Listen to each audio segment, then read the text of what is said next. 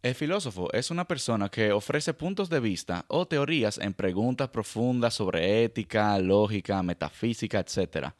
Nosotros aquí ninguno somos filósofos profesionales ni nada que ver, pero sí nos gusta profundizar acerca de temas coloquiales. Nada, este fundidamente, sean bienvenidos.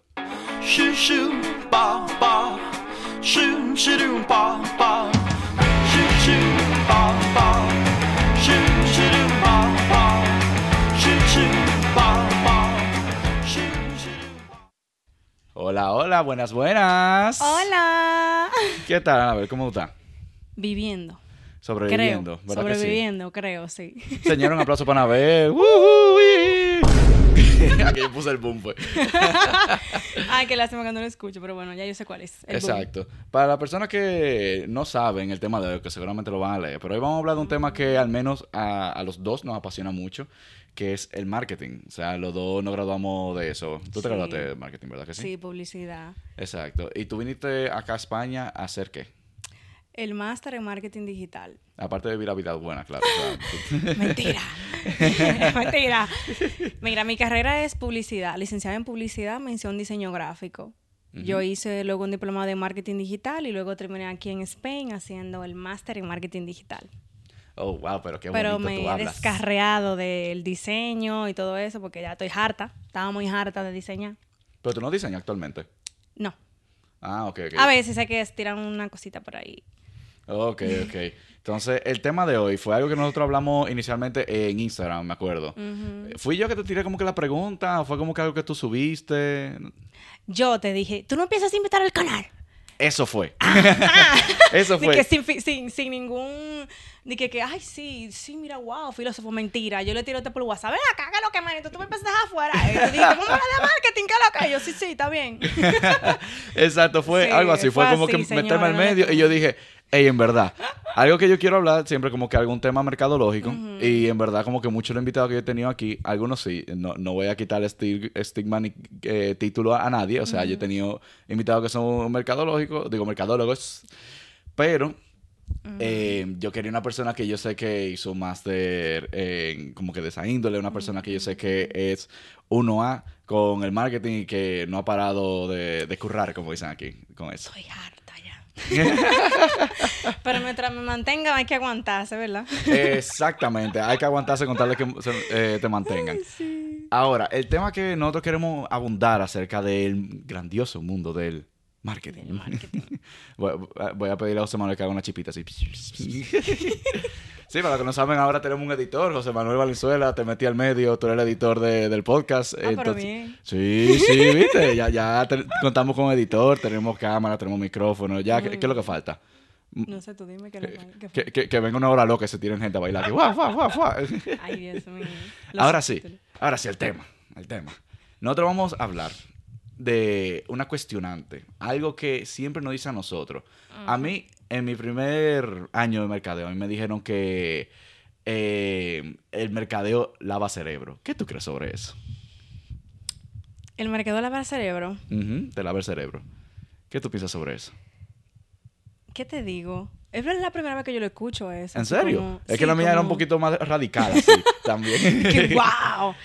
Sí, yo he escuchado el tema este de que uno crea la necesidad. Que no, que uno no tiene la necesidad, uno la crea. Eh, exactamente, que hay como que una diferencia entre Exacto. como que nosotros generamos, digo, nos volvemos deseos, necesidades. Sí, sí. Yo también pienso mucho que es el tú despertarle a la- al usuario que quizá tiene esa necesidad cuando él no se da cuenta. Y eso fue un tema de discusión en el máster, como que si nosotros creábamos la necesidad o realmente solamente despertábamos la necesidad que alguien tenía intrínseca y no se daba cuenta que la tenía. Porque, por ejemplo, te voy a poner un ejemplo. Sí. Yo odio lavar tenis. Lo odio. ¿Tú eres la gente que coge el cepillo o tú la metes en la lavadora? Yo lo meto en la lavadora. ¿En serio? Sí, y el otro día estaba en la, en la lavandería y, y después que lo metí todito en la secadora, veía un letrero que ponía no meter zapatillas en la lavadora. y yo, bueno, amor, ahí estaban todas las mías dando vueltas. Ah, Como haciendo cinco maraca, pares de tenis. racata. Sí.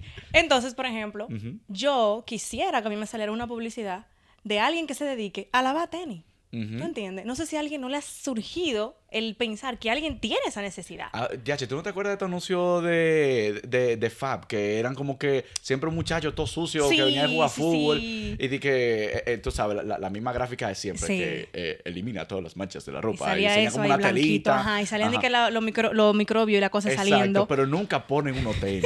nunca ponen unos tenis. Gracias. Entonces, por ejemplo, son cosas que quizás si hay una mente creativa detrás que dice, que piensa algo muy disruptivo de que contra tal vez alguien tiene esa necesidad, que otro lo ve como una locura, que una persona que sea normal diga, contrale, pero eso no, eso es mentira, eso no es una necesidad, pero si hay un segmento de gente que quizás sí le cubra esa necesidad. Entonces, si llega alguien con la idea, yo se la compro.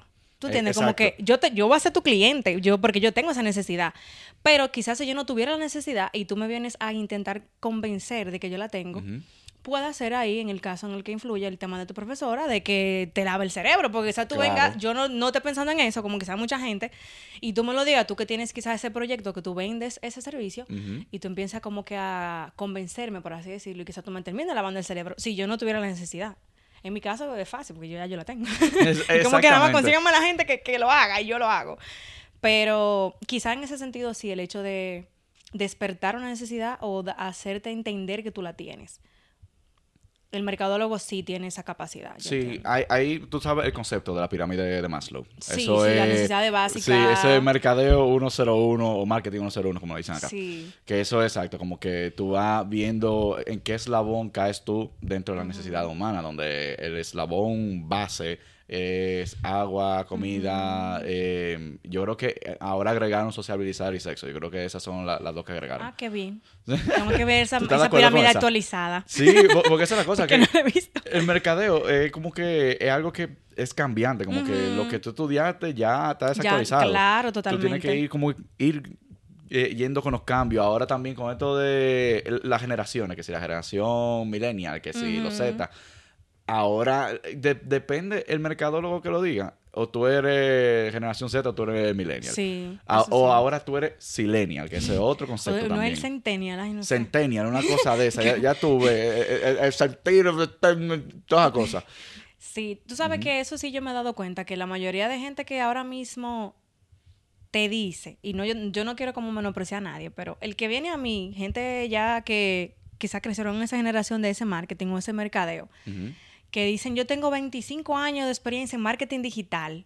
Mi amor, tú tienes los conocimientos arcaicos del marketing, no es lo mismo que lo de ahora. No me venga a decir que, que tú sabías en ese momento usar Google Ads, o qué sé yo, o que eso estaba por ahí, ¿tú entiendes? Porque eso no estaba ahí. No me digas que tú eres un experto de hace 20 y cuánto- qué sé yo, cuántos años.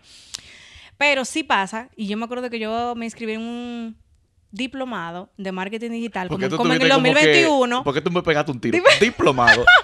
Diplomado, Oh. porque tú estabas teniendo los recuerdos.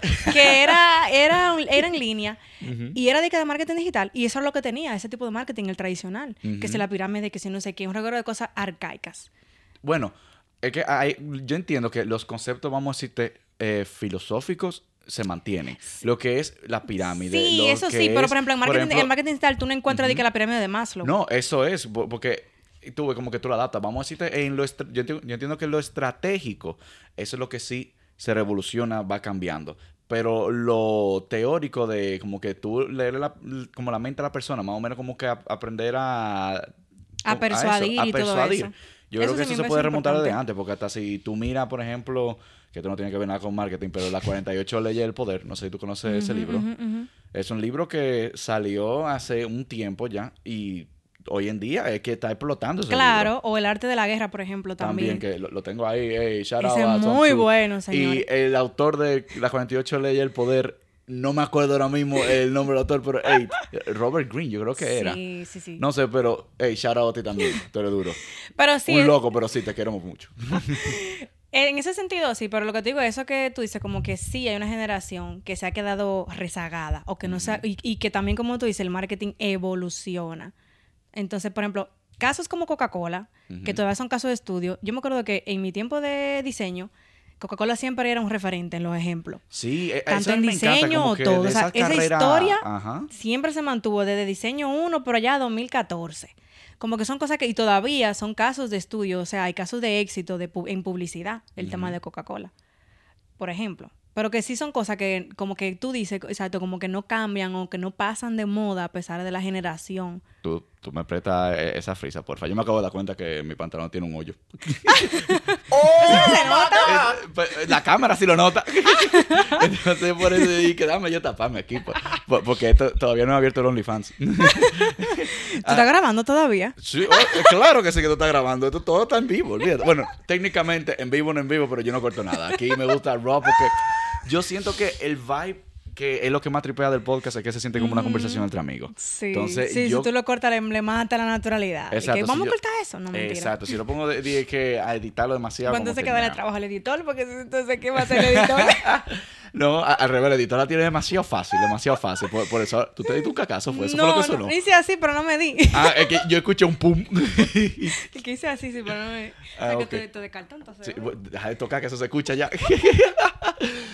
Una vez que pasó, que ay, te, te va a curar con ese cuento. Eh, mi compañero acá, Marvin, estaba acá cogiendo una clase de canto. Y el tigre ha, tirado una nota para Barotti. Ay, Dios mío. Y de aquí a lado se pusieron a tocar para que se calle. Tum, tum. Y yo, ya, che, mira, en verdad, Todos no lo ganamos, 100%. ¿sí? Ay, Dios mío. Eso era una de las cosas que odio de Madrid. Tú tienes, que hacer un episodio de eso. La pared es un cartón. Seguimos. Exacto. Eh, sigan viendo. Seguimos. Entonces, volviendo con eh, eso de, de otra Coca-Cola y que básicamente es como que el staple de eso, co- como que... Referentes así, Referente caso de éxito caso de que- estudio, caso de caso de éxito. En verdad, eso es algo que, no- que me gusta mucho como que de carrera creativa como la de nosotros. Que hay muchos casos de estudio chulo, que como que cosas que tú de forma indirecta tú has estado como que admirando. Eh, en tu caso, yo también tuve caso de Coca-Cola, de ver cómo fue el éxito, de ver cómo ellos trataron de cambiar la fórmula, no les salió, tuvieron que devolverse, como que Sí, sí, sí. toda esa cosa y que crearon Santa Claus. Sí, también. El look icónico Santa Claus eh, va- con los colores de Coca-Cola, eh, rojo y blanco. Eso fue Coca-Cola que lo hizo. Sí, y realmente, no sé si tú, bueno, la campaña que hicieron ellos fue por eso, porque como las ventas disminuían en diciembre por el invierno, fue como que, ok, la gente nada más está consumiendo lo que es en verano por el calor o la, por la temperatura, pero ¿qué vamos a hacer para que la sigan consumiendo en diciembre? Como para que no sea algo estacional. Exacto. Por eso fue que surgió lo de Santa Claus. Pero bueno, ese, que ese sería otro capítulo. No, no, no, al revés, o sea, tranquila, podemos seguir Pero sí, sobre no sé si eso. tú sabías esa parte, pero eh, fue, fue así como surgió lo de, lo de Santa Claus, como que la campaña esta del primer Santa Claus gordo, que era, tú sabes. Eh, Papá Noel. Sí, sí, pero técnicamente así fue por, o sea, esa fue la razón de lo por la que Sí, que si no me equivoco, como que antes, o al menos iba muy de la mano, antes como que la, la mascota de Coca-Cola, en tanto época festiva como normales, era el oso polar con, como con unos chorcitos algo así, si no me equivoco, hay un efecto no me Mandela acuerdo mío. de eso. No me acuerdo de ese del, del osito. Sí, era como un Pero osito me rechonquito ahí. Y después como que empezaron a darle más payola en la época festiva a eso de Santa Claus y ya se quedó como que, hey, tú sabes que eso es publicidad familiar, que eso es Sí. publicidad dedicada a toda la familia. Y así mismo, aparte de Coca-Cola, yo me acuerdo que tuve uno que ese es un cuento que yo creo que yo he hecho aquí, que fue un caso de Star Wars. Eh, ¿tú, sabes, tú sabes qué Sí, es Star. Wars, Ok, sí. ¿tú, tú has visto la película Que también? no la consumo, pero sí, sí. no la consumo. Exacto, a- al menos lo conoces. Sí, Star Wars, sí, claro. Ay, no que está Yoda, el, muñequito verde. Exacto. ¡Ay, lo amo, sí! Yoda, el muñequito verde. Ey, caption eso. Así que no me maten los fanáticos de Star Wars. No, no, no. Oye, con que tú sepas que es. Oye, ya tú me compraste. Eh, sí, olvídate. Pero a, a mí me pasó que yo, ¿verdad? La profesora quería mostrarnos el caso de estudio de Star Wars, de cómo en, la época que yo me gradué cumplía los 40 años y cómo esa franquicia había seguido viva por 40 años y sigue siendo relevante hoy en día. Y ella, para hacerlo más interesante, ella dijo, tírense la película. Todas. Y, va- y ella iba a poner un examen grupal sobre la película. Ella sabía que yo era un fanático a muerte, bueno, todavía soy. Eh, y ella me dijo, que, hey, ven a mi oficina, vamos a armar el examen juntos. Entonces, nada, eh, voy a la oficina y ella ya tenía como tres preguntas. Y me dijo, mira, yo quiero hacer alguna pregunta relacionada a la película y por eso quiero que tú estés aquí co- conmigo para entre los dos hacerla. Ya yo sabía entonces cuál era el examen completo. Claro, yo te lo tenía que sonerar, amores, Eh, porque ni modo. eh, gracias. Eso es lo primero. No me exoneró. Es, esto, eh, sonido. No Eso me estuvo exoneró. muy mal. Yo pensé que tú ibas a decir me lo exoneró. Es- eso fue lo primero. Mira, otra vez. No me exoneró.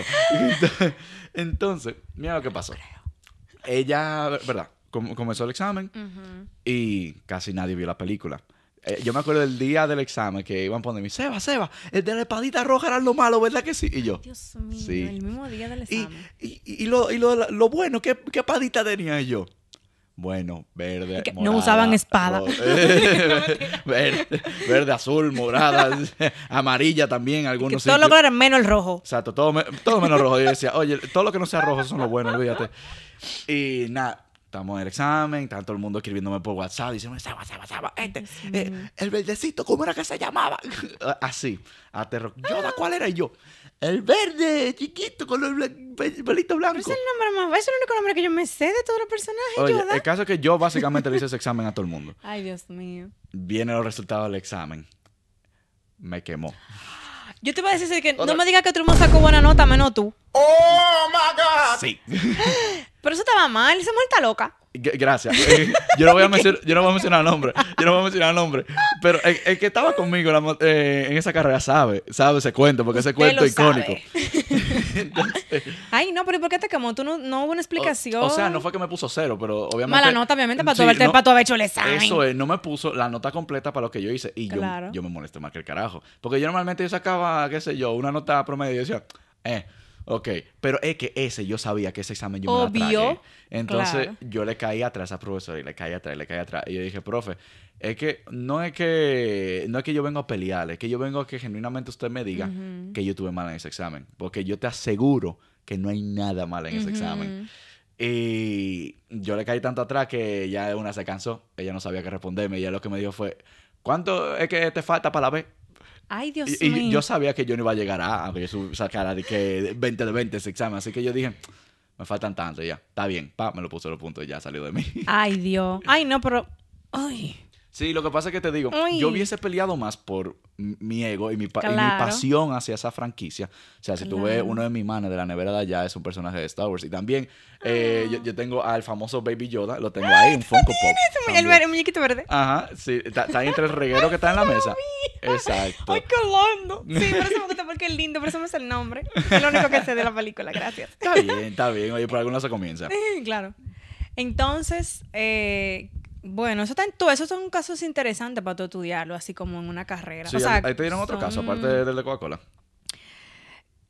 Que yo me acuerde, es que hace tanto de eso. Estamos, señores, con todo y todo, hace 10 años de eso, fue en el 2014 que yo empecé 10 la. UAS. Como Pon-. Pon un sonidito ahí de que Oh, yo estoy vieja. Ay, Dios mío. No, lo que pasa es que nosotros, nosotros, o sea, nosotros trabajábamos mucho los casos, pero era de la parte gráfica. ujú. Eh, de todo, bueno, de los logos más famosos en ese tiempo, marca famosa, el tema, por ejemplo, de Coca-Cola, y lo veíamos así, de la gente que creaba esos logos. Pero si tú me preguntas ahora mismo de que, dímonos esos logos, ni puta idea, no me acuerdo. me acuerdo quizás de los nombres de los diseñadores, porque siempre era como eso el, el tema, o sea, siempre era como eso, era analizar los logos y, y el diseñador que estaba detrás, como que un poquito la historia, el estilo y todo eso. Tengo que buscar mi histórico porque no me acuerdo. Tienes que buscar la libreta. Pregúntame algo de ahora, por favor, algo más moderno. No, que- no, del máster del- desde hace un año. Bueno, de, de más de, de, de- de Pero ahora. O sea, ¿te aparte- debieron algún caso de estudio, en verdad? Como que ya Lo conectando que pasa es imagínate. que ¿O cómo fue? lo que pasa es que el marketing digital está mm, un poquito la idea de lo que uno cree que es el marketing digital está muy alejada de la realidad. ¿En qué sentido? En el sentido de que tú crees que tú vas a ver marketing. O sea, de que, que tú vas a ver teoría, pero no. Porque ¿Y qué tuve? ¿Herramientas? Exacto, tú me encanta ves- cómo tú miras. Di que, pero no.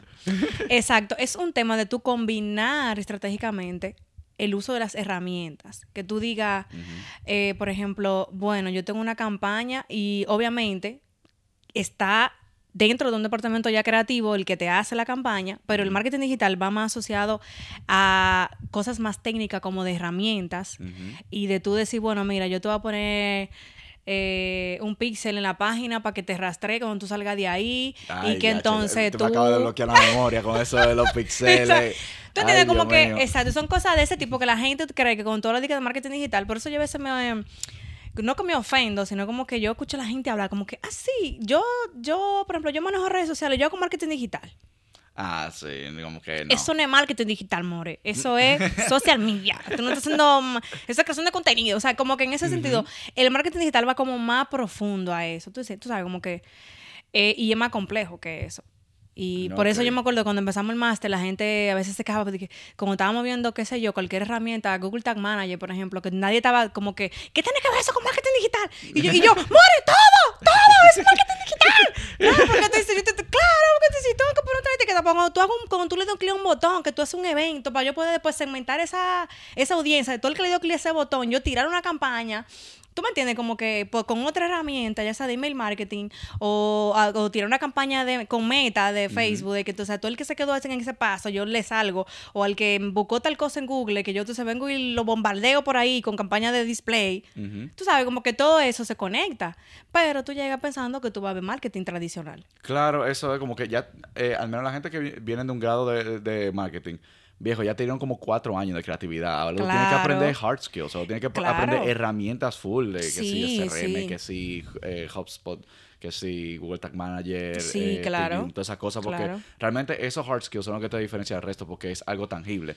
Mientras que adaptabilidad, creatividad, todas esas cosas, a menos que tú veas un historial de proyectos que tú has tenido, tú no puedes decir que eso es tangible realmente. Sí, totalmente. Tú, tú lo que puedes decir es de que eso, como que yo manejé esta promoción, yo hice- creé esta Este campaña, anuncio, hice esta yo campaña. logré que, qué sé yo, esta red Claro. social duplicara a sus seguidores. Sí, eso es una cosa. engagement. Exacto, exacto. Sí, pero ya después como que hard skills son esas cosas, son las herramientas Sí, realmente. como que Eso es qué yo hice con eso realmente. Exacto, eso es lo que pone el dinero. Porque eso te diferencia del resto muchas veces. Claro, y que por eso cuando tú manejas bien el marketing en las herramientas, tú tienes realmente resultado, porque tú estás haciendo las acciones correctas. Es como que tú estás, por ejemplo, si tú tienes una cuenta o tú eres una empresa que se dedica a vender X producto y, y tú le haces una campaña específicamente a la gente que guardó tu producto o que dejó tu- el producto en el carrito, o sea, tú estás más propenso a que te compre. O sea, ¿para qué tú vas a invertir más presupuesto en una gente que no te conoce? Para que te compre, porque el, el- el flujo cae bastante. O sea, de la parte de reconocimiento a la parte de compra, tú estás volándote cinco pasos en el embudo de conversión. Entonces, como que para que de, los 100 mil que te vieron te compren 100, es más largo el proceso a que tú reimpactes a alguien que ya ha estado a esto de comprarte. Pero todo eso es técnico, pues, son cosas de herramientas que tú llegas y tú dices, ay, yo pensé que yo iba a ver otra cosa. Y eso es marketing, pero eso no es marketing. Y yo, sí, eso es marketing. Yo me acuerdo, yo, eso es marketing, more. Y yo, mi amor, ahí feliz, cogiéndome clase de Google Tag Manager. Yo, claro que sí. Vamos a poner eventos, a configurar eventos. Sí. Pero, ¿por qué? Por eso, porque, y por ejemplo, yo tengo a alguien que, una persona manejaba la página web de un cliente que yo tenía, y yo me acuerdo que cuando yo le dije, mira, ¿qué tú estás midiendo en la página? Amor, yo estoy primando en máquina, porque estamos en España haciendo una maestría, amor, y no, y no somos cualquier mierda. Somos una gran mierda. cha- claro, Exacto, somos mucha mierda. no, no somos poca mierda, somos mucha mierda. No, pero en verdad, ahí que tú Sí. te das cuenta como que, mierda, estoy aprendiendo un chingo, déjame ver si realmente... Yo como que, nada, las visitas. Y, yo, more, dame, dame datos, dame, ¿qué tú estás haciendo con esos datos? Tenemos no sé cuántas visitas a la página. Y ¿qué estamos haciendo con esa gente? Hay que hacerle algo. Ajá. O sea, como que ahí es donde entran esas estrategias de marketing digital, que son las que tú dices, bueno, esto es marketing de esta manera. Es que el mundo se está moviendo a data-driven decisions. De que, Sí. oye, todo, todo lo que tú vas a hacer tiene que estar respaldado por data. O al menos Sí. gran parte de la cosa, porque así tú puedes eficientizar las inversiones que tú haces. Totalmente. Mientras que antes tú, qué sé yo, si tú veías que la competencia hacía algo chulo Tú lo y le de funcionaba, tú decías, esto hay que hacerlo, esto hay que Sí. hacerlo. Y tres veces más grande para que para enseñarle quiénes son lo que, lo, lo- lo que tienen. Ajá. Y ahora no, si no, ahora es como que tú puedes ver que alguien hace algo y tú dices, "Mm, pero mi data me dice que en verdad como que no, no cuadra yo hacer esto, me cuadra más hacer aquello. Claro. O tú invertir inteligentemente. Muchas veces que si yo, tú inviertes en productos que a hay veces que es por pasión o hay veces que es porque dos o tres personas te dijeron que ese producto es bueno. Pero cuando tú ves la data, tú dices, diache, espérate, este producto que está en crecimiento, déjame yo invertirle a este o al menos mantener este que está arriba, que yo veo que está empezando Sí, a sí. decaer, que, que, que vuelva a subir. Tú sabes que dos cosas de eso que tú digas, antes, de eso que tú dices, antes que se me olvide. Y la primera es que yo siento que es un problema todavía que, que arropa mucho a la República Dominicana, el tema de que del desconocimiento de la data. Yo tengo un cliente que me dijo, hay que hacer email marketing, ¿por qué no estamos haciendo email marketing? Y yo, amor, ¿dónde está la base de datos tuya? Exacto. ¿Tú tienes base de datos, amores? ¿Dónde está? Ay, no, podemos comprar una base de datos. Se puede, pero está dentro de, de- O sea, hay que buscar una base de datos que tenga características afines a tu servicio. Porque no es a lo loco. Porque tú puedes comprar una base de datos de gente de, 10 de- qué sé yo, de una edad, pero ¿y si tu público es otro target? Ujú, Exacto, O sea, y, no si, estamos y- nada. y si es de otra edad con otros intereses.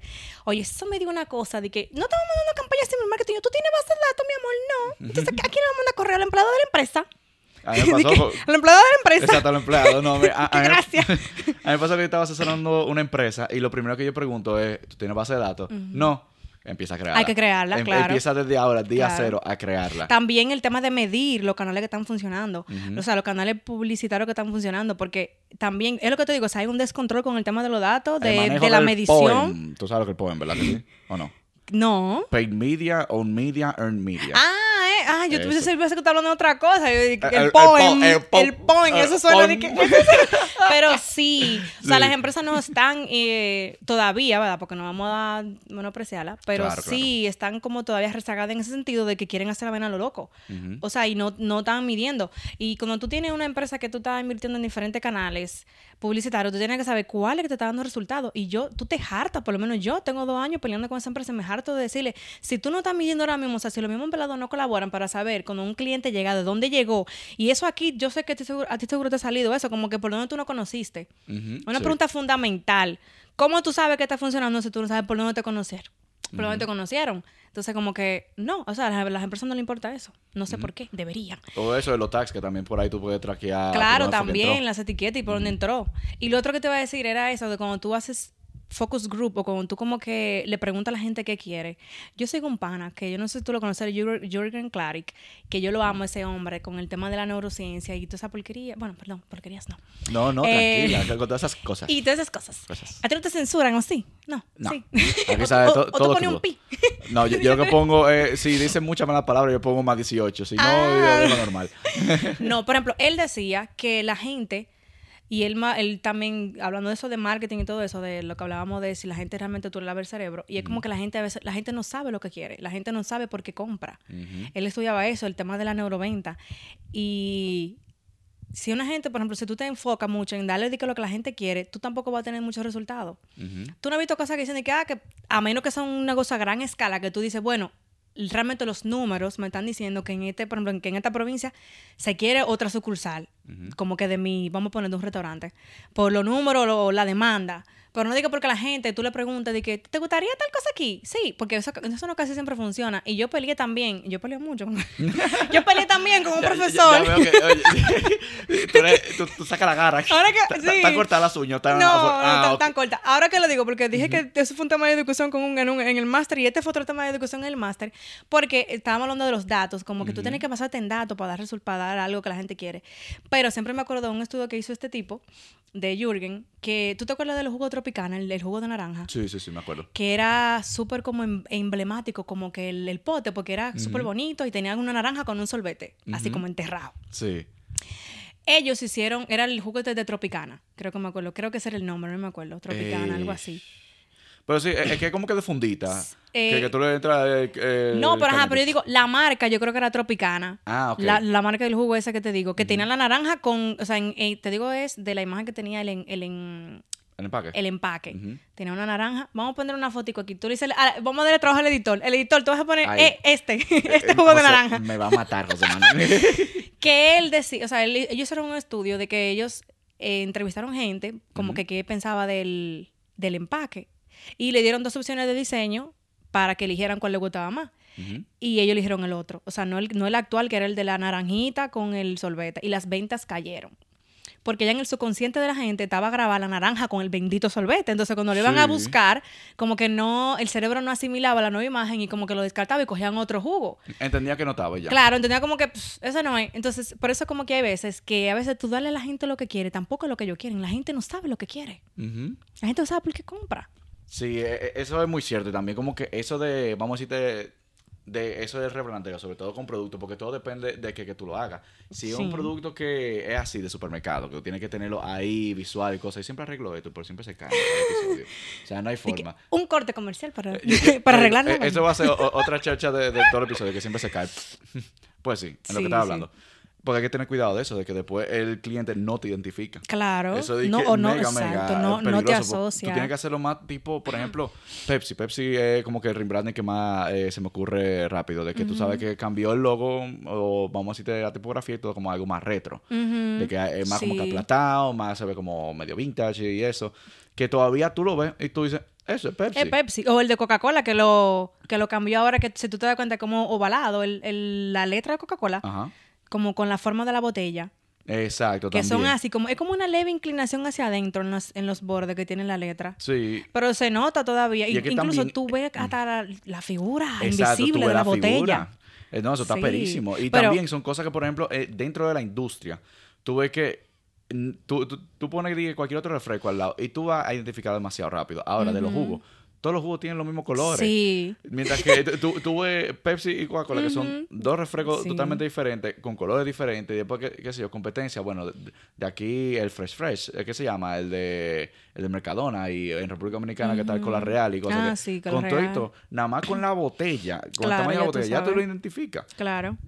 Y, por ejemplo, esta gente, lo de Kia. A mí yo odié ese, ese, ese rebranding que hizo Kia. Porque realmente, no sé si tuviste el logo nuevo.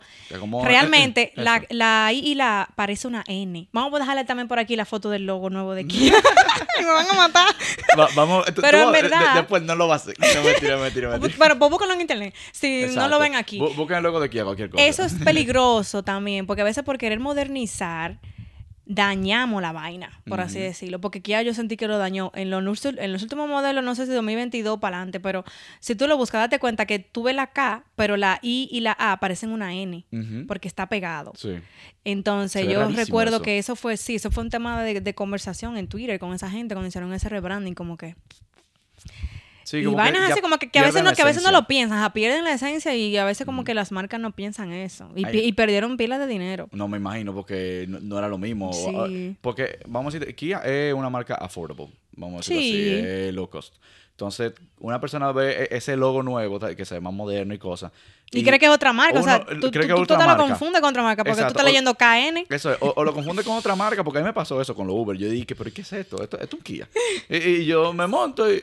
Sebastián y yo, ah, sí, sí, sí, yo soy Sí, soy yo, soy yo. Sí, soy yo, soy yo. Tú sabes, que Sí, uno le habla más sí. grave cuando es que tú te montas un Uber, tú dices, sí, sí, Sí, sí, soy soy yo. yo. Eh, sí, Sebastián. ¿Por qué hacemos eso? No sé. Yo no, es como también cuando te tocan la puerta del baño y tú estás adentro. Está ocupado. Para que no sepan que eres more. Eh, eh, por, oh. por si hay un olorcito raro por ahí después. Mira, sádico, sádico. que- que- por- porque yo, yo hablo Porque no- grave. no era yo. yo. hablo grave cuando salgo del baño. Ellos no van a saber que fui yo. Claro, Ellos van a no. decir ese flaquín de no otra así". gente. Exacto. Hay Ay, un, sí. Mira, hay un rebranding muy interesante. Que a, a mí me gustaría saber tu opinión, ya que tristemente, Rest in Peace, eh, ya no está esa marca. Chef Mm. Pepper. Tú sabes que eso también fue un tema de conversación en Santiago por la forma en cómo cerraron y todo. Como que se supone que estaban bien, se supone que, Bueno. que iba bien. Bu- Por lo menos, bu- por lo menos eso era lo que se escuchaba en Santiago. Recuerda que soy en Santiago, amor, soy de un campo. No sé por Santo Domingo cómo estaban. Por el Santiago llegaban más tarde la noticia, lo siento. Pero si tú supieras que yo nunca consumí tanto Chef Pepper. Ah, no, yo, yo sí, en verdad, cuando yo cenaba donde mi papá, que siempre era pe- pedirnos un convito de chef pepper, de bacon cheese con papa y refresco, y nos estábamos ver una película.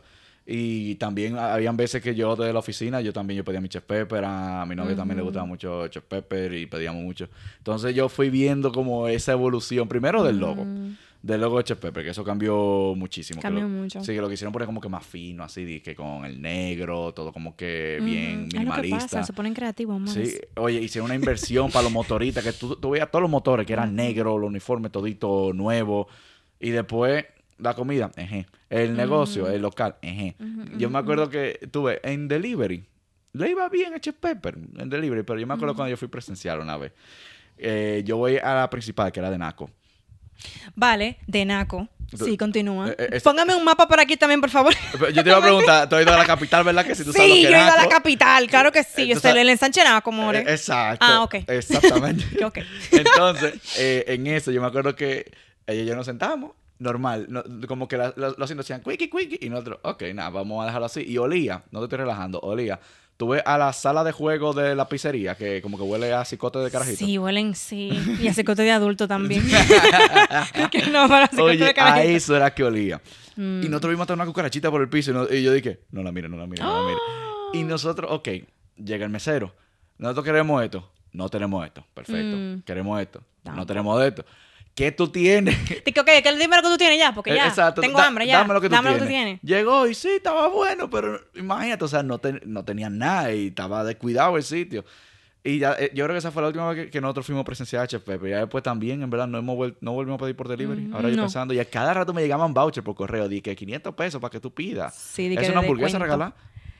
Pero una cosa, ¿esa experiencia que tú tuviste fue mucho después del branding, del rebranding o Mucho después del rebranding. Eso fue ya en el downfall. Porque mira, seguro fue que quebraron con todos los cuartos que gastaron ahí Es haciendo que el eso rebranding? fue, mira el rebranding. Yo, verdad, Chef Pepper era bien. La, la mejor salsa honey mustard que yo he probado, la, la papa, la, la wedge, que son como que la gruesa, el final. ¿Y qué pasa? En ese rebranding, ¿verdad? Hicieron el rebranding que si el logo, que si to- toda la funda nueva, que si todo el uniforme nuevo, que si todos los motores Claro es todas esas cosas. Ese hay que Eh, fue todo. un gasto. Y los delivery, antes te daban la hamburguesa, la papa y el refresco en un envase. Ahora tú tenías un envase de plástico para la hamburguesa, un envase de plástico para la papa, un envase de plástico para los vegetales de la hamburguesa Oh, wow. y otra funda de plástico para el vaso de El refresco. Habían veces que era un vaso con hielo y un eh, pote de refresco. Ah, caray. O sea, era un viaje de plástico. O sea, yo me sentía mal pidiendo Chef Pepper porque yo decía, ay, no, Claro. las tortugas. ¿Qué, ¿Qué es esto? Eh, Exacto, entonces como que ellos se quisieron cotizar tanto que al final como que se fueron a una decadencia sí. que rest in peace, sorry Chef Pepper. Te, te- te extrañamos. Eh, eh, si tú sales La musiquita del Eh, Titanic. Eso pasa con las empresas que no miden el cambio, o sea, no analizan eh, el- lo que conlleva un rebranding y no lo... Yo voy a decir eso, como que no lo- que lo hacen sin pensar, porque... sí, que no, no amortiguan o que no lo Claro. hacen gradual. Claro, exacto, no lo hacen gradual, porque yo me acuerdo en una empresa que yo trabajaba que también pasó algo parecido, como que quisieron cambiarle algo al eslogan del nombre de la marca y fue como, more, ¿tú sabes lo que implicó ese cambio de ese eslogan? Que no, que fue una palabra que se cambió en el logo. Pues eso implicó mandar a hacer todos los uniformes, eso mismo. Todas las hojas timbradas, todo el, todo el material publicitario, ya tenía que salir con eso arreglado.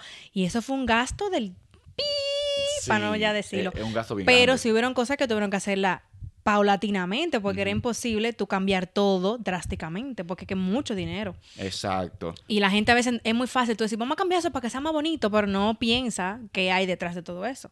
Como eso que tú dices. Sí, y si tú eres como que una empresa en crecimiento, que tú dices, vamos a aprovechar y hacer un boom, está bien. Como ejemplo. Reserva, por ejemplo, como Reserva, aunque a mí tampoco fue que me gustó mucho, más moderno, no quiero criticar a No, Reserva. no, no, oye. Pero Ah, eh, realmente, el banco de sí. todos los dominicanos. Realmente lo, lo o sea, ya lo ameritaba porque ya estaba muy viejo. o sea, el primero estaba viejito, el primero el de toda la vida. Sí, el que era sí. verde con azul. Sí, no, estaba ya. Tú ves, ya eso ameritaba un cambio. Ujú. Tú sabes, y ellos lo hicieron de una manera. Y tienen la lana, tienen la lana para cambiar. Tienen la lana. Pero si tú te das cuenta, ellos cambiaron todo. O sea, fue.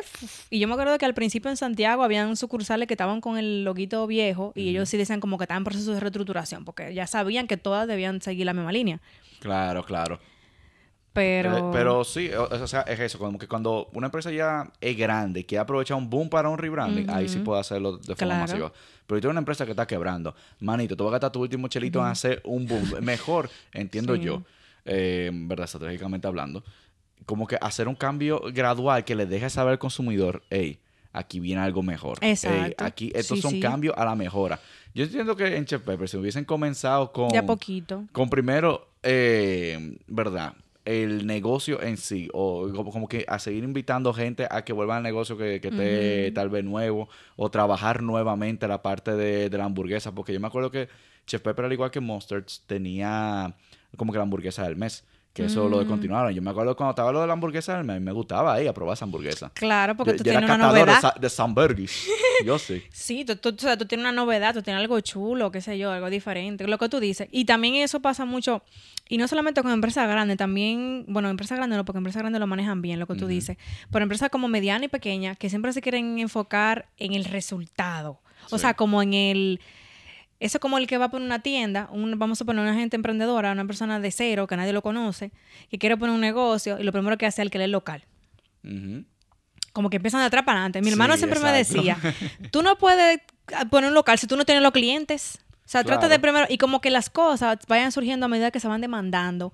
Como que, ok, o sea, no solamente, también porque uno, el emprendedor se limita y quiere tener todo perfecto para empezar, es lo primero. Entonces, por eso tú nunca arrancas, porque tú dices, no, porque yo necesito tener, yo necesito tener ahorrado el solo de un año, porque si yo me sin dinero, o de seis meses, que si, o que si, yo- si yo veí de mi emprendimiento, por ejemplo. Sí. Y si quieren, o sea, y si quieren por una tienda, como que yo, no, porque yo tengo que buscar el local, y tengo que pintar, y tengo que poner aire acondicionado, pero tú te estás enfocando en lo tangible, que en ese momento no es lo relevante. Lo relevante es tú vender Exacto, generar es dinero. el producto. Claro, lo primero es el producto. Sí, ya después eso va creciendo. O Tú, sea, tú empiezas en la, en la galería de tu casa y a medida y si tú tienes mucho cliente, ah, mira, ya me tengo que mudar para la habitación, tengo que usar dos habitaciones, ya yo necesito una cosa, una casa entera para mí sola, tú, ya no me cabe en mi casa, me tengo que ir para un local. Por ejemplo, pero ya tú tienes, los- tú tienes el dinero que te va a generar eso, no va a ser un gasto. Y por eso la mayoría de emprendimientos que, qué sé yo, que surgen así, a veces quiebran al año o al año y medio, claro, porque, que gastan todos los ahorros. muchísimo Y todavía no, no han hecho Y la no, exacto, gastan todo lo que tienen y no, y no tienen esa, no recuperan esa inversión. Exacto, Porque porque, una inversión que tú puedes recuperar, qué sé yo, en, en hasta tres años, si tú comienzas que con algo baratico, eh, tarda, qué sé yo, 30 años en recuperarse. 5 o Por- 10 más, claro, y tú te descuadras porque tú, tú vas a pasar todos esos tres años trabajando para En- pagar lo que tú en- gastaste y exacto, todo, y en todavía tú no, tienes, tú no- tú tienes una ganancia, amor, en números rojos. Gracias, en negativo tú, Gracias. tú vas a arrancar. Sí. Loca, tú puedes beber agua cuando tú quieras. O sea, eh, que, more, yo- tranquilo, yo doy Sí. clase, a mí la saliva no, no se me acaba así por así. exacto, no, yo, yo estoy entrenado ya. Y que, estamos aquí tragando saliva ahí. No, una, vez que, que yo, yo di el break y yo dije, muchachones, espérense, voy a tener que beber agua, me dio un mareo. y- me deshidraté de tanto hablar. Pero. Pero nada. pero volviendo al tema este de que si el mercadólogo lava cerebros. Eh, Sí, a, mí- me gusta que como que no- nosotros como que comenzamos ahí, nos vamos, volvemos y nos vamos. Pero antes de, de volver a lo de eh, lo lavacerebro, eh, a mí me gusta como que cuando hablamos de eh, eso de negocio, como que comenzar en vez de, de como que de, de para adelante, para atrás, Sí, de atrás sí. para adelante, qué sé yo. A mí me gusta mencionar el MVP. Eh, minimum Viable Product. Comienza con lo mínimo que tú puedas tener. sí. Y ya de ahí tú creces. Claro. Ca- caso actual, mi podcast. yo grababa, no sé si tú sabías, Claro. era con mi celular. Yo ponía el celular en record en el medio de la mesa y arrancábamos a hablar.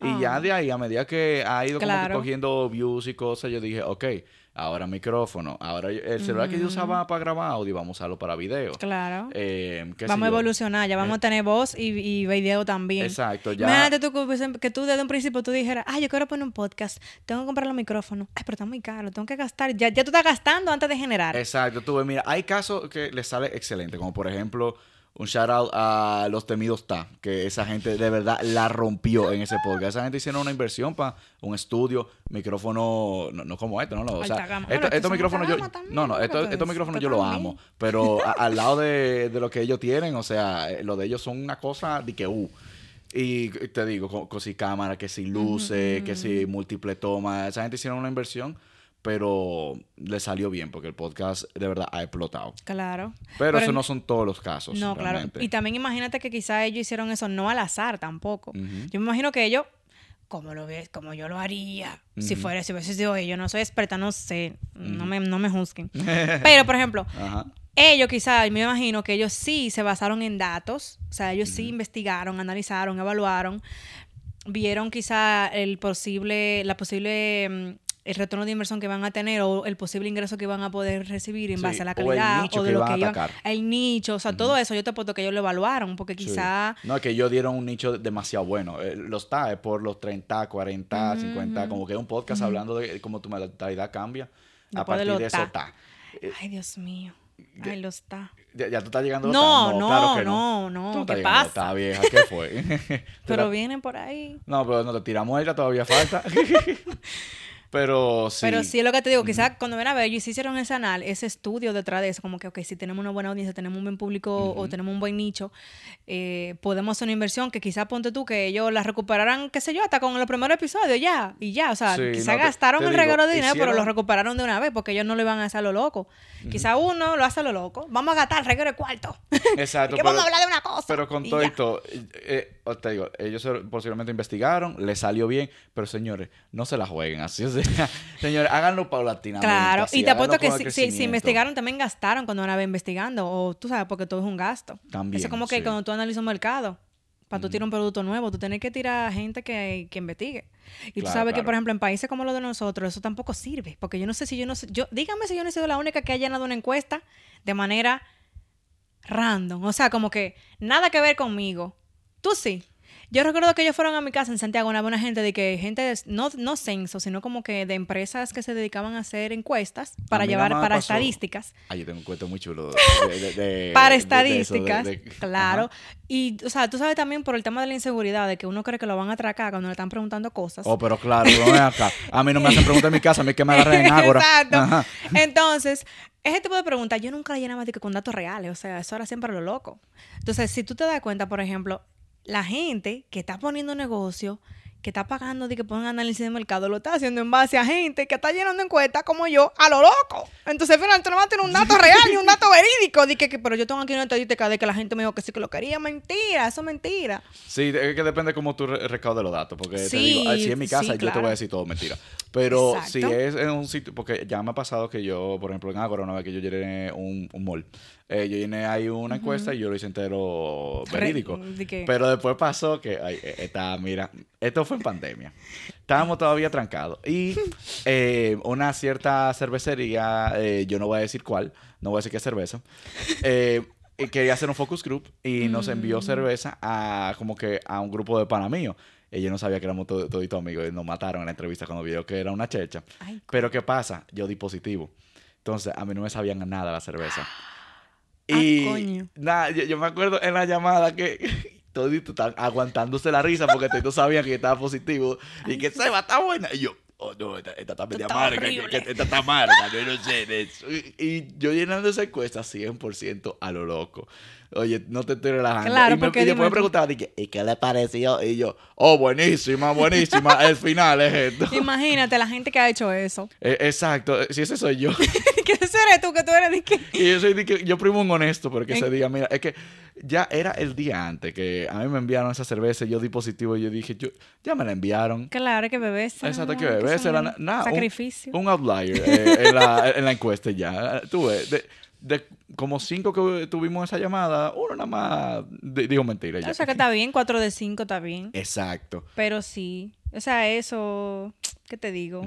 Pasa. Claro que sí, claro que sí. Eh, algo que yo no había mencionado, oye, de verdad, de verdad, eh, que diste en el clavo con eso de lo del marketing digital, porque para mí que hay muchas personas que todavía creen eso de que esto es más mercadeo y como que no, es había Ujú. herramientas que tú vas.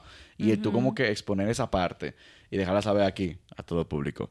O sea, seguramente va a ayudar a mucha gente que está... Que quiere estudiar eso y que cree que va a venir a encontrarse con una cosa. Exacto, no, que, que creen que le van a enseñar eh, como que estrategias para usar en las redes sociales. No, como more, que, no, falso. No, viejo. eh, ¿Tú quieres saber cómo hacer estrategias sociales? Ponte a hacer muchos benchmark.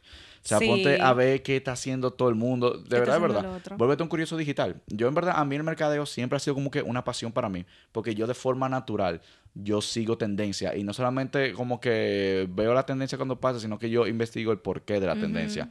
Si yo veo un meme, yo digo, espérate, ¿cuál es el origen de este meme? Sí, sí. ¿Por qué este meme está volviendo viral?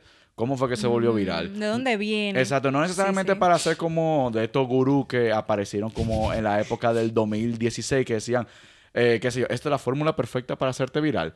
Todo eso es mentira. O sea, Mm. Sí, n- sí. no hay una fórmula perfecta para hacerte viral. Sí, di que hay algunos checks que tú puedes seguir, tal vez, pero no hay una fórmula Y ya perfecta. todo el mundo te dice lo mismo también en las redes. Encu- Encuentra a tu cliente ideal. Pero que entonces nadie lo pone en práctica. Como que siempre lo mismo, tu avatar, tu buyer persona. Lo primero que te dicen en marketing digital es eso, pero nadie lo pone en práctica. O sea, la gente no te hace caso, la gente no hace caso. Por lo que te digo, como de que- como que saben lo que hay que hacer, pero como que no. Tú sabes que tú no puedes empezar con el local, pero tú quieres empezar con el local. Es- Que- es- que exacto, un como que, viejo, no, co- comienza primero sabiendo a quién es que tú ¿A quién que tú le vas a vender? Exacto. Claro. No, no, no todo el mundo va a ser tu cliente. No todo el mundo te va a... O no, no qué sé yo, o sea, tu producto no va a ser para todo el mundo. Ay, a mí me encanta cuando tú mencionas conceptos que yo he usado cuando yo asesoro empresas.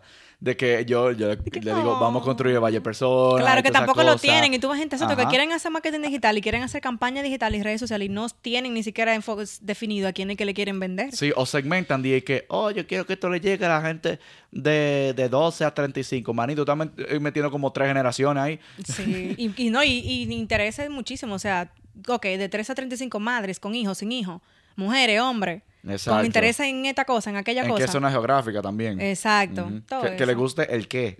Es- Exacto. ¿Qué le gusta a esa gente? Exacto, eso, eso influye demasiado porque no, no a, cualquiera, a cualquier persona de 18 que, que A te mí no me gusta el gimnasio. No me 20. pongan publicidad de gimnasio. Cero estoy- cosas de Yo estoy en el grupo de, yo- de Ma- 18 a, a, a, a Mándenme, ya- 30. mándenme yao yao a mí. De que yo estoy en el grupo ese, si usted va a hacer que una campaña de que yo estoy dentro de lo del 18 a 30, pero no me gusta el gimnasio. Entonces, así como yo, hay muchísima gente que no le gusta y- o que tiene otros gustos, o que tiene otra cosa, otras preferencias. no, claro y que eso sí. es lo que sí. Pero Ahora sí, dando la vuelta a, Al- el- al- el- al inicio. El, lavado del cerebro del marketing. Uh. ¿Tú crees que de verdad, de verdad, Coca-Cola es el mejor refresco o tú crees que eso es marketing? mira, yo no consumo mucha Coca-Cola. Porque no puedo consumir mucha cafeína. No puedo consumir, cafeína. Yo consumo De que un yo, poquito. yo embromo así, imagínate con cafeína. Yo soy muy operativa, no puedo consumir cafeína, no, no, no, es- estallo después. Pero sí, yo creo que ellos han hecho un muy buen marketing. O sea, ellos sí han invertido lo suficiente para, no, la- no para lavar el cerebro, sino para, para que tú entiendas que la publicidad no va, y ellos lo tienen, o sea, no va de que de tú vender un producto, sino vender una emoción. Y no, no por decirlo, porque yo, ok, yo he utilizado eso mucho lema de las emociones, pero es que Ahora, realmente... vino como que la cancioncita allá en mi cabeza. Pero que realmente... Exacto, de que s- sí, eso mismo. de que- y sacando el eslogan a un lado, pero realmente ellos se han enfocado en eso y ellos sí, y son, o sea, una empresa que tiene años, que pudiera decir, ya yo no tengo que hacer publicidad, y sin embargo se mantienen reforzando y siempre con campañas muy chulas, que tú dices, realmente ellos invierten, o sea, yo, yo creo, yo entiendo que Coca-Cola ha sido la marca que realmente pone en práctica del que usted nunca debe dejar de invertir en publicidad. Por más Sí. grande que usted sea, por 100%. más público que usted tenga, por más millones que usted genere, usted nunca debe dejar de invertir en publicidad y en buena publicidad. Yo Claro. siento eso de Coca-Cola. Y lo que le ayuda a ellos es que han analizado el, el mercado en el sentido a nivel eh, de lo que te salen de neuroventas y han entendido que tú no puedes vender, o sea, que tú no ganas nada vendiendo un producto, tú no puedes vender nada más el producto, tú vendes una emoción o una sensación. Claro, porque la gente como que tal vez ve Coca-Cola y dice como que ellos no segmentan edades porque ellos le venden a todo el mundo. Pero, ok, lo que ellos, vamos a decirte, no segmentan de edad, pero segmentan de emociones. Ellos te, Exacto. ellos te segmentan ese momento de felicidad, ese momento de familia, ese momento de amor, porque ellos también, hay, muchas publicaciones en las que están besuqueando dos gente, cosas Sí, así. sí, sí. Entonces, e- es eso, ese sentimiento de felicidad que ellos como que tratan de venderte a ti, hacerlo, entre comillas, family friendly, para que también sea enfocado a... A cualquier general. público, exacto. Porque en Exactamente. una familia tú tienes diferentes integrantes de diferentes Sí. edades y con diferentes intereses, pero ellos atacan al, al conjunto. Exacto. Y también, si a ti una estrategia como que no te funciona, sigue experimentando. Lo chulo del mercadeo es tú puedes experimentar, digo, del marketing, ¿verdad? Aquí le dicen marketing. Sí. Tengo el chip de allá todavía. More, yo cuando me fui a inscribir, eh, anécdota breve, cuando yo me fui a inscribir en la UAS, allá le llaman mercadotecnia. Ajá, mercadotecnia. Y yo llaman. me acuerdo que yo discutí con una prima diciéndole que mercadotecnia y mercadeo no era lo mismo. Que no es lo mismo, que no es lo mismo. A mí, a mí me mataban diciéndome que era diferente. Y yo decía, yo no voy a estudiar mercado, yo voy a estudiar mercadotecnia. Para mí eso era diferente. Luego vi el pensum y efectivamente era lo mismo. Por eso me cambié a publicidad. Pero, pero sí, porque en mercado había mucho eso de como que analizar mercado, no sé qué. A mí me gustaba más la parte creativa, de Sí. diseño y todo eso. Entonces, publicidad siento como que fue la que... en- como que encajó conmigo. Pero, volviendo al tema de Coca-Cola, ellos, como te sea, ellos venden felicidad, ellos no venden refresco. Yo no te puedo decir si es el mejor refresco, porque yo no consumo mucha Coca-Cola, pero sí, siempre que voy a comprar refresco, si lo quiero negro, lo compro Coca-Cola. O sea, yo muy difícilmente elijo de que Pepsi. Exacto, sí. Tú sabes, como que... Es como que el, el top of mind ya. Pero Exacto, eso es top otro of concepto. mind. Que el top of Sí. mind es, vamos a decirte, las tres la primeras que tú cosas que, que se te- vienen a la cabeza cuando te mencionan si, algo. si te dicen, ok, ve- vehículo, Exacto. Toyota, la primera que tú piensas. eh, Esa es la que está en, tu- en tu top of mind, exacto. O de ropa, por ejemplo, qué sé yo, de cualquier producto, A de ver, cualquier ropa. Eh, Shane, Sara, Pull&Bear. ¿Viste? Ajá. Y marcas de tuyo? ropa Nike. Lo primero que pienso es Nike, pero yo, yo uso poco Nike. pero ya está en mi cabeza. Yo no tengo nada de Shane en mi closet, pero lo tengo ahí. La tienes ahí, claro. Yo no tengo nada, nada Nike, pero la tengo ahí. O sea, como que sí, eso. Ya tengo un top 3. A ver, ropa. ¿De marca o Sí, de, marca, marca, de marca. tienda? Marca. O tienda, sí, sí, sí, dale, tienda. A ver. ¿Tienda o marca? Dale tienda. me volaste la cabeza. Ok. Sara, qué sé yo, el primero que pienso es Sara. O sea, ¿de aquí europea o en general? Oye, to- top of mind, tres, lo que sea que se te venga. A ver, dale. Sara primero. Sara, ajá. Dame- y ya, eh, bueno, tres. Pull and Beer, qué sé yo, Bershka. Bershka, ok. ¿Y de- Pero yo no compro ninguna. y de- Sara. ¿Y de vehículo ahora? Vehículo, Ujú. Tre- tu top of que me mind, lleguen a la cabeza. Ajá. Así como que... Sí, top of mind, tres marcas. Pero de aquí europeo o de allá de RD. Mi amor, de lo que tú quieras. Espérate, que tú, tú no, te- tú no entiendes que estoy haciendo este tiempo, es para pensar. yo, ¿Tú crees que yo no le llego? Eh, eh, estoy ganando tiempo, amor. tengo tiempo en radio y esta vaina. No, no. Eh, Pero dime algo que yo consuma, porque es que yo no... ok, ¿qué, qué tú consumes, amor? ¿Qué tú consumes? Dime, dime, ven, dime. Es que de vehículos, por ejemplo, aquí a mí se me mezclan la marca de los vehículos con lo de aquí y lo de RD. Pero que puede aquí, ser hay cual muchísimas, sea. aquí hay muchísimas marcas raras. Yo aquí no la O- identifi- ok, identifico pues dime ninguna. la de RD. Tú puedes decirme en general, pero es que ni así tú me dices. Ese es el Tres problema. marcas, eso mismo, Toyota, Kia, Hyundai. Ahí está, tú ves, ¿qué, qué tan difícil fue eso? ¿Qué fue? ¿Viste? Yo, yo no te dije que me dijera el modelo, yo no te dije que me dijera Sonata ni yo nada. sé, lo que pasa es que tú sabes. Ni que mi mente. ¿Y tú? Eh, eh, yo, pero ya ahí lo dije. Ah, tú lo dijiste lo tuyo, sí, sí, Lexus, no sé qué, sí, sí. Toyota, Lexus, Subaru, yo dije. Sí, sí, sí.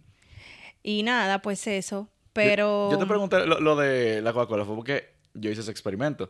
Yo cogí que si eh, fue, yo creo que Cola Real, Pepsi, Coca-Cola, y no me acuerdo qué cuarto yo cogí, yo creo que era un Pepsi Max que yo había encontrado por ahí. Mm, Si ahorita prueba la gente para ver que, que cuál era cuál. Bueno, me puse yo a probarlo.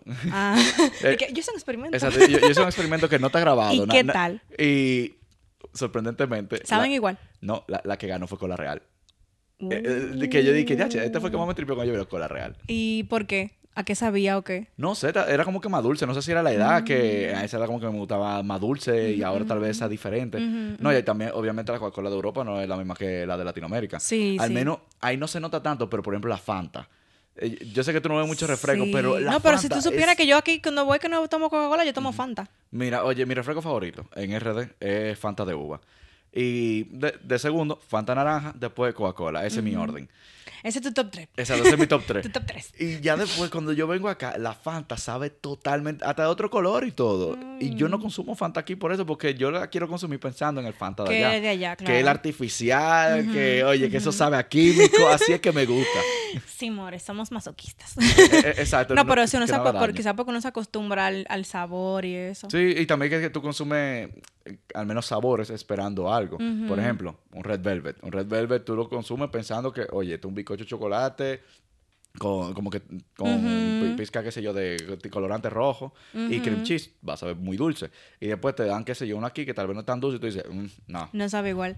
Tú sabes que eso se asocia, eso del tú, de lo que te evoca un recuerdo, por ejemplo, en tu caso, que tú recuerdas Fanta con ese saborcito y aquí ya no te gusta. Y eso pasa mucho también en ventas. Cuando algo te produce o te provoca un, sensa- una- un sa- un sentimiento o un recuerdo. Si tú sales con alguien que probablemente tú vayas a hablar mucho tiempo con esa persona por chat y de repente el perfume que usa lo usaba tu ex hija de su madre que te pegó cuerno, que ya tú sabes, Ya te cae mal. ya te cae mal. Eso es psicológico, o sea, eso es Sí, algo cerebral. Eso, eso no es que algo que se algo. conecta. Y, y quizás tú ni siquiera has compartido con la chica, tú no me hablaste y te gusta, es bonita y qué sé yo, pero te dio el olor, pero no es el olor, es lo que te recuerda el olor. Todo eso que está ahí en tu cerebro. Tú, a mí no me pasa con olores, pero sí con actitudes. Como que tú me haces algo, como que, pam, me recuerdas a, a. A esta fulana cosa. que y hizo dije, aquello. No. Sí. Con olores, a mí me pasa olores, pero que me recuerdan a mi infancia. Eso me pasa. ¿A, a ti te pasa también algo similar con eso? Eh, Como que algo así neurológico que te recuerda a algo. El olor del aceite Johnson. De aceite ¿Tú- John tú- tú- tú Bárbaro, vuelto a leer sí. eso? Claro que sí. Había me- veces, oye, cuando yo hacía eh, trade visits, yo, yo me paraba en, la, en la cosa Johnson, yo tapaba uno. yo, Huele rico. sí, huele a infancia eso. Y tú te, tú te transportas. Yo digo lo de, olores, lo de los olores porque las mujeres somos más de olores. O sea, so- las mujeres somos más de olores y, o sea, los sentidos como que más se nos despiertan. y los hombres El somos más de- olfato visual, ustedes son más visuales, Visuales. visual y tacto. Ah, ok. Las mujeres somos más de oído y de, y de olores. Tú no ves que las mujeres cuando van a comprar, no sé si tú lo has visto, pero no sé qué tan, con qué tanta frecuencia tú vas al supermercado. Y algo que deberían hacer las marcas que hacen cualquier cosa que sea para mujer y que se vuela. Y es el poder dejar que la mujer lo vuela. Porque hicieron un experimento con eso, con una marca de detergente, en, un en una marca, eso mismo, eh, de detergente, y en un supermercado. Y se dieron cuenta, o sea, por cámaras, que la mayoría de mujeres que compraban no veían la etiqueta, no veían el nombre quizás de la marca del producto, lo que hacían era que lo abrían y lo olían.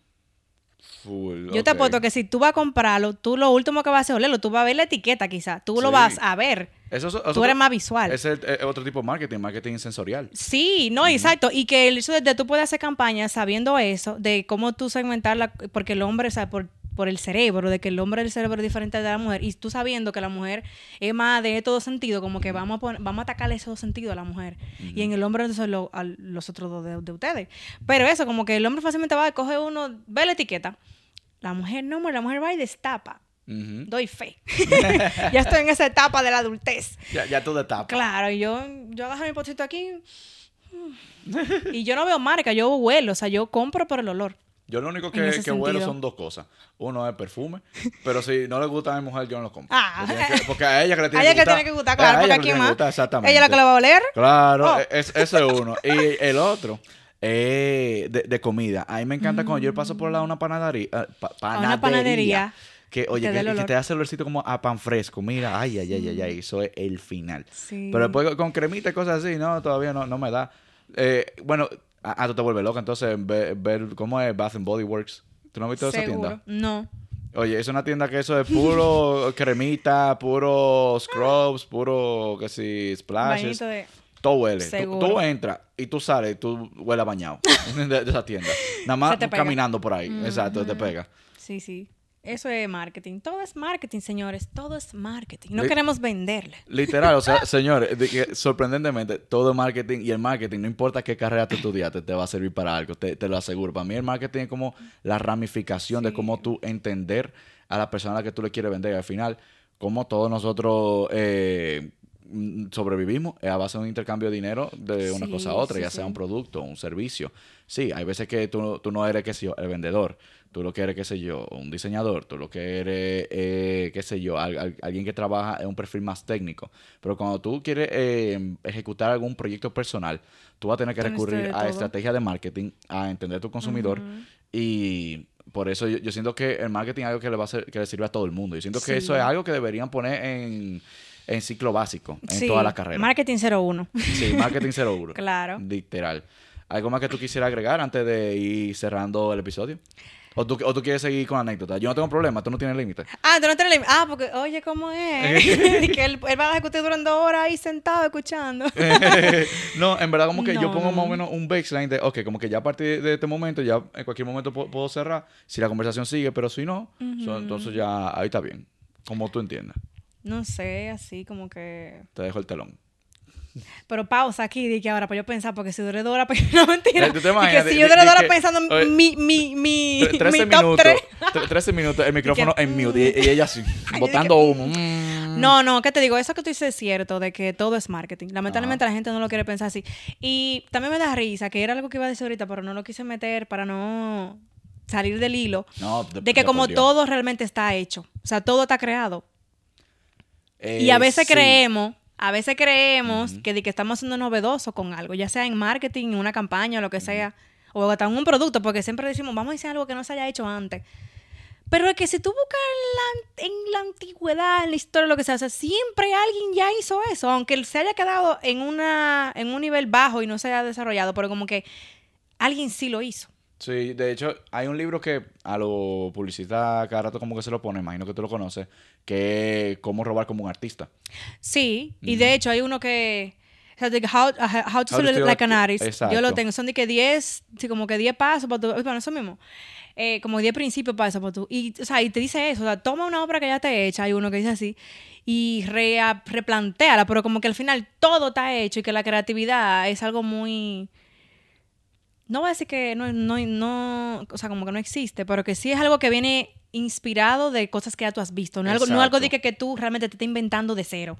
Por más que tú quieras, o sea, tu, tu cerebro te engaña y te hace creer que, que es algo nuevo, pero algo que eso fue algo que quizás tú sí viste en, en algún sitio. Sí, es algo como que, que tú no te acuerdas de dónde sí. algo. Ajá. Exacto, pero que tú sí en algún, porque tu cerebro no va a recrear algo que, algo que nunca ha, vi- ha visto. Me- me- Oye, yo voy a fundir pila ahora mismo. Eh, Eso es como los estados de la materia, que la materia no se, no No se crea ni destruye, se se transforma. ¡Pasamos química! pasamos. Eso es es. cierto, o sea, y en verdad tú dices que contra, le metí inventando algo, pero eso fue algo que tú en algún lado viste. En Sí. algún lado tú lo viste que tú lo estás recreando. Y ese libro que tú dices es muy chulo por eso, porque también te dice como que, ok, a veces hay cosas que tú la quieres hacer, pero tal cual como el título, cómo robar como un artista, porque es así, algo, o sea, todo siempre está hecho. Y uno cree como que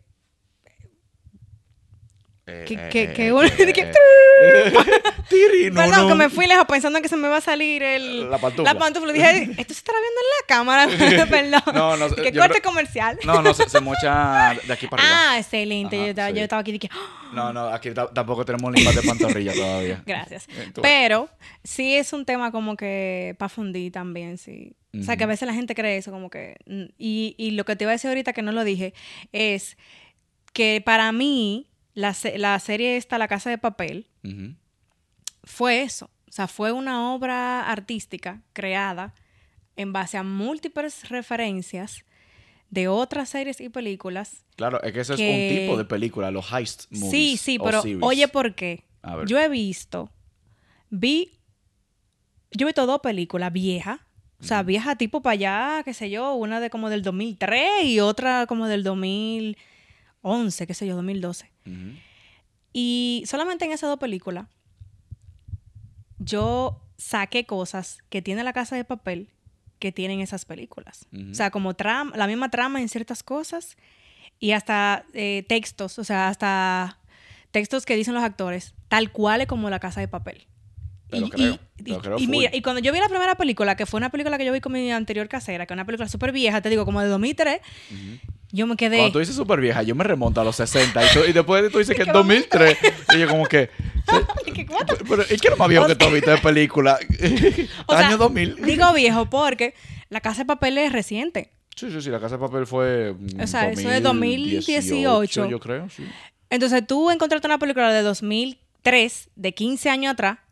Ya, che, Obviamente 15 tú años, dices. Wow. Sí. Obviamente tú Sí, dices. es verdad. Sí, dale. ¿Tú sigue. entiendes? ¿Tú entiendes? Como que. No, coño, mira, ya me tumbaste el argumento de que 100%. ¿Cuál era tu argumento? No, eso mismo, de, de cómo que no sentía como que tan viejo, pero sí, hace 15 años. Claro, more, que estamos en el 2024. Es que tú Sí. crees que no, pero sí.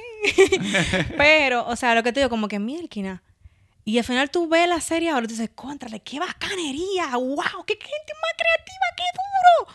Mielquina, men, pero eso fue una recopilación de que quizás, así como yo nada más vi esas dos películas, imagínate tú cuántas películas vio el tipo que se inventó eso, que sacó un poquito de cada una, tal cual como el libro ese que decíamos de cómo robar con un artista, que tú sacas un poquito de cada cosa y tú creas una obra maestra. Sí.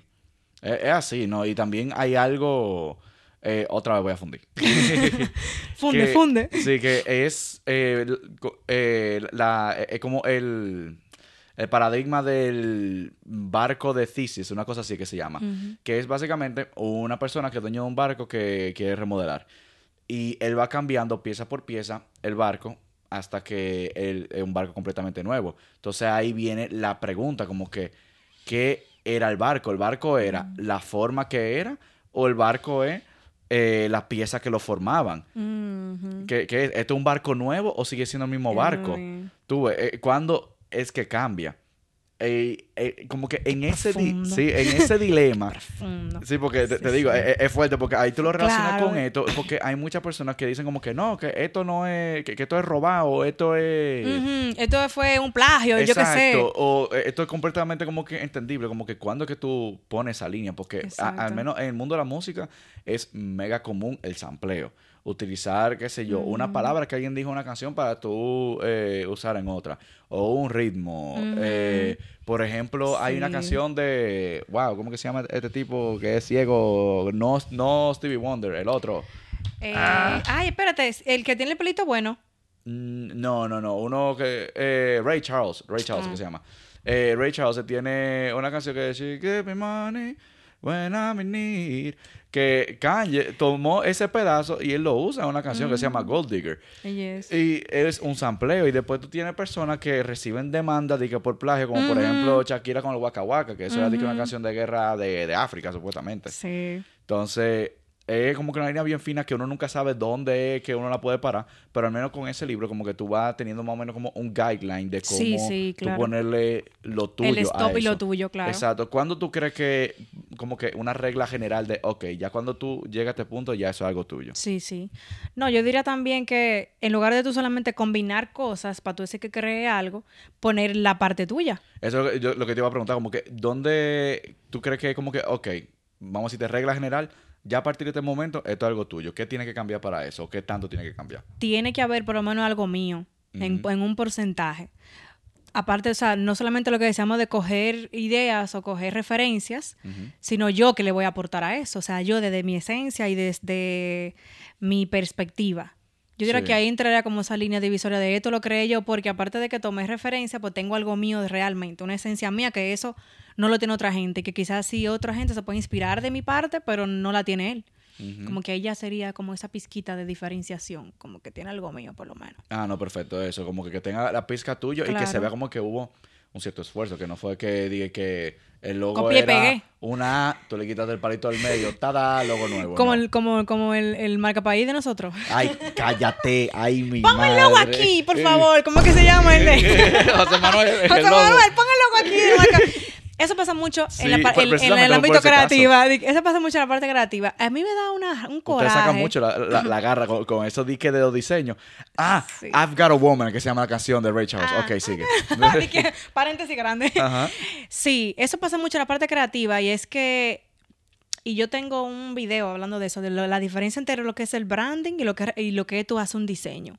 Que la gente cree que por tomar elementos y combinarlo ya. No, y, también que branding y- es y otra sea cosa. algo super full. Branding te en- engloba todo. ¿no? Gracias. Es, es algo 360. Mientras Gracias. que. eh, Diseñarte un logo. Exacto. eh, El- logo es solamente el logo. Ahora, Sí. el branding es, ok, ¿cómo y lamentablemente, comporta el logo? claro, y lamentablemente hay muchos creativos o gente de mercadeo, bueno, no voy a decir mercadeo porque no va casi directamente relacionado con mercadeo, pero sí gente dedicada a eso, del área de ventas y diseño y todo eso, que menosprecian el trabajo de un creativo porque dicen, no, por eso yo lo busco en internet y cojo dos elementos y lo pego y ya, y le pongo el nombre y ya yo lo hice, que suele pasar y por eso es que hay tanto plagio en ese sentido de Sí. diseño. O sea, tú, tú entras, a veces tú ves, que me pasó ver cuenta como de gente que manejaban cuentas de redes sociales, que tú ves el mismo diseño en dos cuentas diferentes. Que nada más que me van los colores y ya.